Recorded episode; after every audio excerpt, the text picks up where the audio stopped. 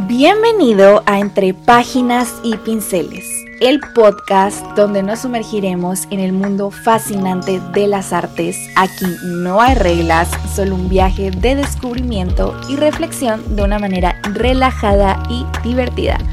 Empecemos.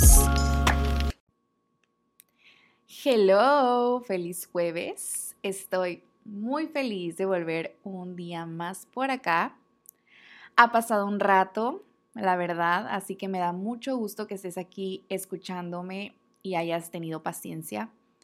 Han sido meses muy complicados, muy caóticos, pero bueno, la vida continúa y este podcast continúa. Ya voy a dejar eh, la mayor cantidad de episodios que pueda por adelantado para evitar que los contratiempos de la vida me impidan acompañarte como cada jueves. Tengo muchos planes, mucha ilusión por este cierre de año y me gustaría compartirte un poco más de eso.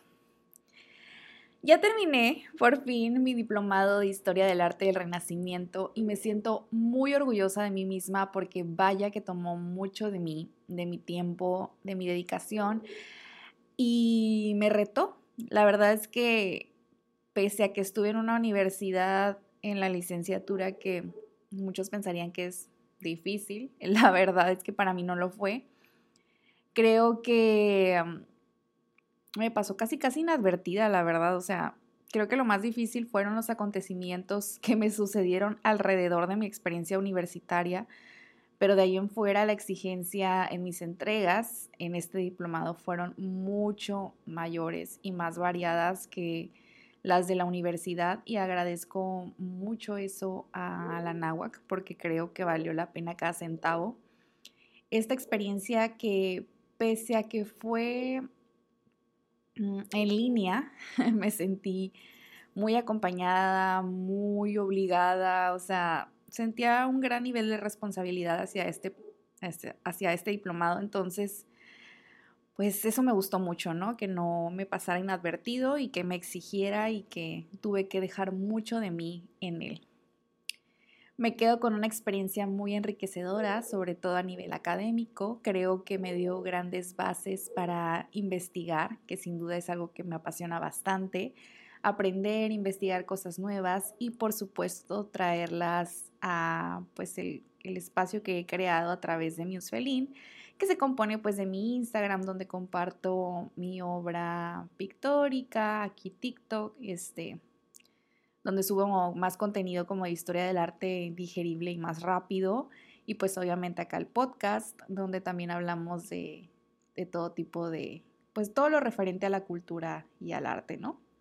Entonces me muero por compartirles todo lo que he aprendido. Estoy muy feliz y muy motivada. Pero bueno, ahora sí vamos al tema del día de hoy. Este fin de semana fui con mi novio a ver la nueva película de Napoleón. Esta cinta es dirigida por Radley Scott, que también es conocido por películas muy buenas como Gladiador, Hannibal y más recientemente por La Casa Gucci. Esta nueva adaptación es protagonizada por Joaquin Phoenix como Napoleón en compañía de Vanessa Kirby como Josefina. Esta película nos narra la vida de Napoleón desde la decapitación de la última reina de Francia, María Antonieta, y todo el camino que tiene que atravesar para convertirse en un gran personaje histórico que pues se refleja a lo largo de la cinta hasta que llegamos al momento pues de su fallecimiento, ¿no? A ver, mi intención aquí no es hacer una crítica cinematográfica porque no es mi campo, no me considero una persona especialmente cinéfila, pero lo que sí te puedo decir es que a mí me gustó mucho, la verdad. Es una película, eso sí, bastante larga, de casi tres horas, que te mantiene todo el tiempo atento de lo que está pasando, se centra profundamente en las batallas de Napoleón y las escenas en batalla a mí me parecen muy impresionantes. Por otro lado, también la relación sentimental con su esposa Josefina, que fue una parte crucial de su vida. Y bueno, pues las interpretaciones de ambos actores a mí me parecieron maravillosas. Yo quedé encantada y la verdad es que no esperaba menos de estos actores. Vanessa Kirby me encantó en The Crown y pues Joaquin Phoenix, pues, ¿qué queda decir, no? De este actor. He leído que muchos historiadores están ofendidos por la falta de veracidad y congruencia de algunos puntos dentro de la historia, pero pues es una película cuyo fin es entretenerte, es una experiencia de diversión, de entretenimiento, no es un documental, por lo cual es obvio que adaptarían ciertas cosas al gusto de Hollywood, lo cual a mí no me parece mal.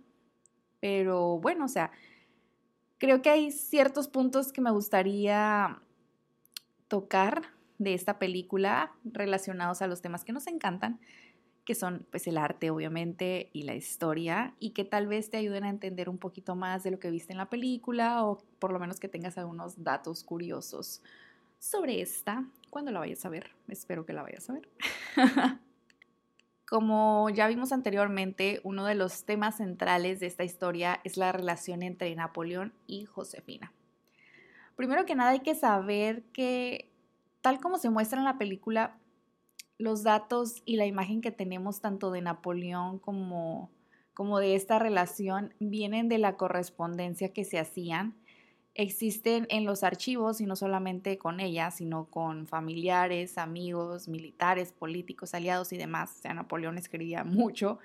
Em, se han preservado estos documentos y han sido fuente de información para los historiadores. Se conservan en Francia y en algunos países que se vieron envueltos en las guerras napoleónicas. Entonces, pues gracias a estos archivos tenemos como una construcción de lo que pudo ser esta persona y lo que pudieron ser sus relaciones, ¿no? Y, lo que sucedió alrededor de él durante, pues, la etapa de las guerras napoleónicas. Entonces, ¿cómo era realmente esta relación? En la película, pues obviamente vemos un aspecto, eh, vemos una relación de cierta forma codependiente, un poco tóxica, con infidelidades, emociones, insultos y demás, ¿no? O sea, sí es un poco caótica mm, la imagen que nos muestran y la verdad pues no creo que sea muy alejada de la realidad, a diferencia de en otras ocasiones en las que siento que en las películas basadas en personas que existieron en la vida real le suelen poner como un poco de de sabor y hacen las cosas un poco más salidas de tono de lo que en realidad fueron. A mí me parece que en esta ocasión no han de ver exagerado tanto, igual y hasta cortos se quedaron, no sé. Realmente pues nunca estuvimos ahí, nunca vamos a saber cómo era en realidad, pero por lo menos de acuerdo a Indy Baines, que escribió un artículo para National Geographic, nos dice que Josefina nació bajo el nombre Mary Joseph Rose Tasher de la Pagarie, disculpen ahí mi francés, en 1763, mejor conocida como Rose, con su familia. Esta familia pertenecía ya más o menos al proletariado en la Martinica francesa, que no tenía pues ya muchos recursos, a lo mejor como no estaban en su mejor momento, la verdad. Su primer matrimonio la condujo hasta París, en donde se quedaría incluso después de que su marido dejara de figurar en el mapa. Ella desarrolló muchas habilidades sociales que la hicieron muy popular, llegando a ser una de las cortesanas más caras de Francia. Ella tuvo una vida bastante caótica y complicada. Mm, obviamente estos tiempos en Francia no eran los mejores. Eh, la Revolución Francesa trajo una serie de problemas que obviamente no le pasaron desapercibidos a Josefina y a su familia y a toda su historia. Em, ella, como te digo, estuvo encarcelada, estuvo pues pasando momentos muy difíciles, incluso pues hasta la muerte de su marido, ¿no? Em, una vez que ella salió, de su encarcelamiento fue que conoció a Napoleón, quien también tenía orígenes pues no tan afortunados, ¿no? Él nació en 1769 en el seno de la nobleza corsa, desde muy joven eh, ha luchado con sus inseguridades. Fue, pues, fue su padre quien decidió en realidad que Napoleón debía de tener una formación militar y tiempo después su camino se cruzaría con el de Josefina, como lo vemos también en la película, ¿no? La verdad se complementan muy bien, por decirlo de alguna manera, porque ella le hacía mitigar sus inseguridades. Todo el mundo estaba fascinado con ella. Todos decían que era una mujer que tenía una voz muy agradable, que era muy elegante y pues obviamente aprendió a moverse muy bien en las esferas sociales de París. Y él, Napoleón, después pudo ofrecerle una vida de seguridad y de comodidad que me imagino que después de haber vivido todo lo que a ella le tocó, pues es algo muy anhelado, ¿no? Tener esa seguridad. Ellos se casaron en 1796 y bueno, pues de ahí la carrera de Napoleón es historia. El historiador Adam Samoyski describe las cartas que se escribían Napoleón y Josefina como la expresión de un frenesí adolescente. Expresaban anhelos, lujuria, posesividad y pues demás, ¿no? Al final, ellos, como lo podemos ver también en la película, se divorcian, obviamente no por su voluntad, sino por el deber que Napoleón sentía de tener un heredero para afianzar su posición en favor de Francia. Ellos mantuvieron comunicación incluso después de su divorcio y ella siempre mantuvo sus títulos. Napoleón abogó por ello. Fueron grandes amigos.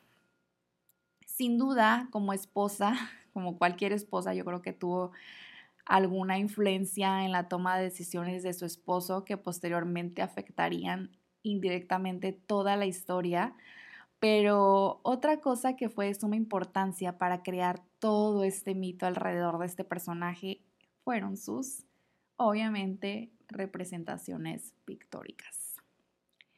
En la película, en la escena de la coronación, tenemos una toma espectacular de la Catedral de, Notre Dame, donde en unos segundos podemos observar que hay un joven retratando en su lienzo todo lo que está pasando. Pero eso sí está un poquito mal representado porque quien fue el encargado de inmortalizar ese momento fue Jacques Louis David. Uno de los pintores que más me gustan, o sea, es uno de mis favoritos de todos los tiempos. Él era 21 años mayor que Napoleón, que para la fecha de la coronación ya tenía 35 años, entonces el pintor no era un jovencito como se le ve en la película. Sin embargo, el que lo agregaran pintando ahí me pareció un guiño muy bonito a la historia del arte porque sin duda se tuvo que haber tenido ese momento en cuenta para el desarrollo de esta escena, ¿no? El cuadro de la coronación de Napoleón de David es espectacular, es magistral, es una obra inmensa que casi casi está copiada directamente a lo que vemos en la película. Es impresionante. Entonces, ¿quiénes fueron los pintores que ayudaron a propagar la imagen de Napoleón? Fueron algunos más, pero entre los principales son Antoine Jangres, Ingres y obviamente Jacques Louis David, como ya te lo mencioné.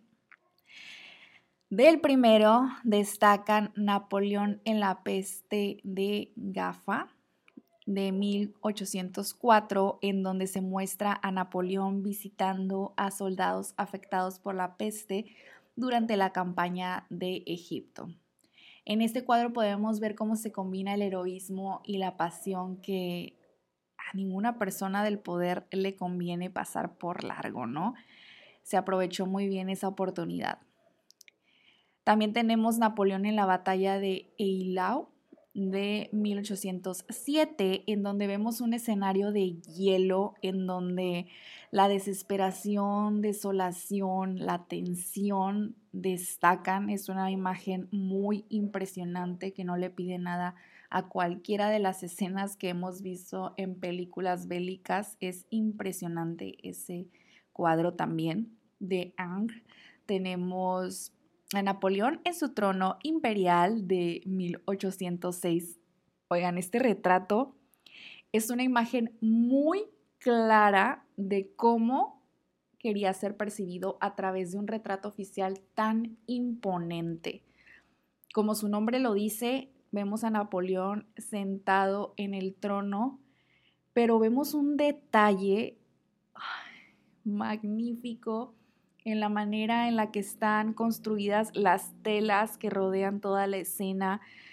Hay un lujo exuberante por donde tú lo veas y es impresionante cómo estos pintores tenían esa habilidad técnica de poder transmitir, no solamente de, de poder reproducir ese tipo de realidad, sino lo que transmiten cuando tú ves una imagen como esa que invariablemente te deja impactado.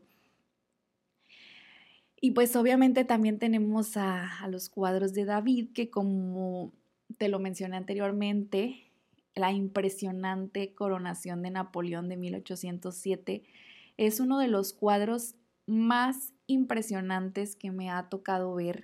Este pintor pinta de una manera magistral y lo demuestra con este trabajo para el cual él estuvo acudiendo personalmente a la ceremonia de la coronación, pero pues obviamente no va a pintar todo el cuadro ahí, ¿verdad? Solamente pues para tener una, idea del panorama de la escena y él tuvo algunos de los presentes en su estudio de manera individual, pues para hacer eh, los estudios, vaya la redundancia, de estas personas.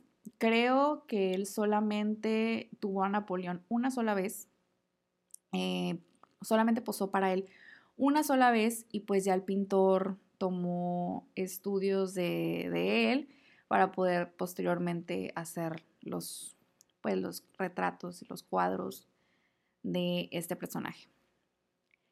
Napoleón cruzando los Alpes de 1811. También es una de las escenas más famosas que tenemos del emperador en el cual se encuentra montando su caballo rápida, así como una habilidad, no sé, o sea, esta, esta imagen para mí representa mucha fuerza, poder, movimiento, destreza, o sea, si tú lo ves, sientes como que estás presente en ese momento y tienes frente a ti a esa figura tan imponente es uno de los retratos, digamos, políticos que no se me borran de la mente. Creo que esa es la imagen que tenemos todos de Napoleón. Creo que sí. Estas pinturas y otras que encargó Napoleón obviamente fueron una gran propaganda. Como ahora los políticos usan los medios de difusión para exaltar sus virtudes, obviamente ahorita estamos en precampaña para la presidencia y podemos ver cómo los precandidatos utilizan todas las herramientas que hoy en día, pues obviamente son las redes sociales como TikTok, Instagram y así para hacerse ver como, como personas humildes, personas empáticas que se van a preocupar por las necesidades de su pueblo, chalala y controlan muy bien cómo quieren ser retratados, cómo quieren ser grabados. Bueno, pues eso también existía obviamente en aquellos años. No había redes sociales, pero teníamos a las pinturas que eran los medios más mm, adecuados para poder representar una imagen de una manera seleccionada y, y que se propagara, ¿no? Porque también con los grabados eh, pues era muy fácil que estas imágenes pudieran transportarse hasta fuera de Francia, ¿no? Y que se creara esta imagen muy arraigada en las personas. Estos retratos que vemos de Napoleón lo representan como heroico, poderoso, y en resumen son una propaganda visual que sirvió para controlar su percepción pública y crear una imagen simbólica que sigue vigente aún hasta nuestros días. Como ejemplo más reciente, pues tenemos esta película del 2023 en donde podemos ver los vestuarios que están prácticamente idénticos a lo que podemos apreciar en las pinturas. Las batallas no le piden nada las magníficas escenas que crearon en los lienzos estos pintores. Qué maravilla, ¿no? Tener estos archivos visuales de cómo fueron las cosas en su tiempo, ¿no? O por lo menos una idea de. Pero bueno, en cuanto a la película, como te menciono, a mí me gustó bastante. Obviamente no voy a ser precisa en los acontecimientos históricos porque pues es una película cuyo fin es entretener, dura tres horas, o sea, no se puede resumir la carrera de una persona tan eh, impresionante como Napoleón en tan solo tres horas. Obviamente tiene que haber mucho drama para que la historia sea más entretenida y refleje como la realidad de esos años. A mí me encantaron las actuaciones de Joaquín y de Vanessa, creo que son impresionantes y me parece muy divertido cuando surgen proyectos como este porque podemos ver hacia atrás, o sea, los archivos, como por ejemplo en esta ocasión que hablamos sobre los retratos, y comparar cómo esas imágenes se han, o sea, han contribuido a que nosotros tengamos una idea de gente que ni siquiera, ni remotamente llegamos a conocer. En este caso, pues Napoleón ni siquiera vive en nuestro continente, no nos tocó ni nada. Sin embargo, siempre ha estado en nuestro cerebro, ¿no? Yo creo que todo el mundo sabe quién es Napoleón y tiene esa idea de, de cómo se veía él físicamente y todo esto ha sido gracias al arte aunque muchas veces no, pues hay personas que piensan que no saben de arte o que no están familiarizados con el arte, pero indirectamente en su subconsciente siempre ha estado dentro de ellos y, me parece muy importante pues echar un vistazo a de, de, dónde viene todo eso, ¿no? Y también, sobre todo, explorar las distintas funciones que ha tenido el arte a lo largo de los años que en este caso en específico pues era para, ahora sí que de imponer una imagen concreta y controlada a, la sociedad, ¿no? En este caso de heroísmo, de fuerza, de, confianza, de seguridad, que, se plasma muy bien en las obras de estos pintores de los que hablamos. Obviamente, eh, solo fue una mención porque no podemos hablar de todos, eh, pero sí me gustaría posteriormente hacer un video individual, obviamente, para cada pintor. Una cosa que se me olvidó mencionar es que estos pintores estaban actuando durante el movimiento de el neoclásico, que es un estilo pictórico que a mí me gusta mucho y creo que muy pronto vamos a hablar de eso. Así que eso es todo por el día de hoy. Espero que te haya gustado este episodio. Tienes una tarea, te voy a dejar de tarea que veas estas pinturas y si ya viste la película que compares qué tal, qué trabajo hicieron los de vestuario y los de escenografía de la película y si no la has visto todavía, pues sí te recomiendo que vayas a verla y que veas esos detalles, ¿no? Nos escuchamos el próximo jueves. Y con esto llegamos al final de otro episodio de Entre Páginas y Pinceles. Espero que hayas disfrutado tanto como yo este viaje. Te agradezco de todo corazón que me hayas acompañado y espero que sigas disfrutando de los próximos episodios. Te invito a seguirme en mi Instagram, Musefelin, para estar al tanto de nuevas cosas de arte. Hasta la próxima.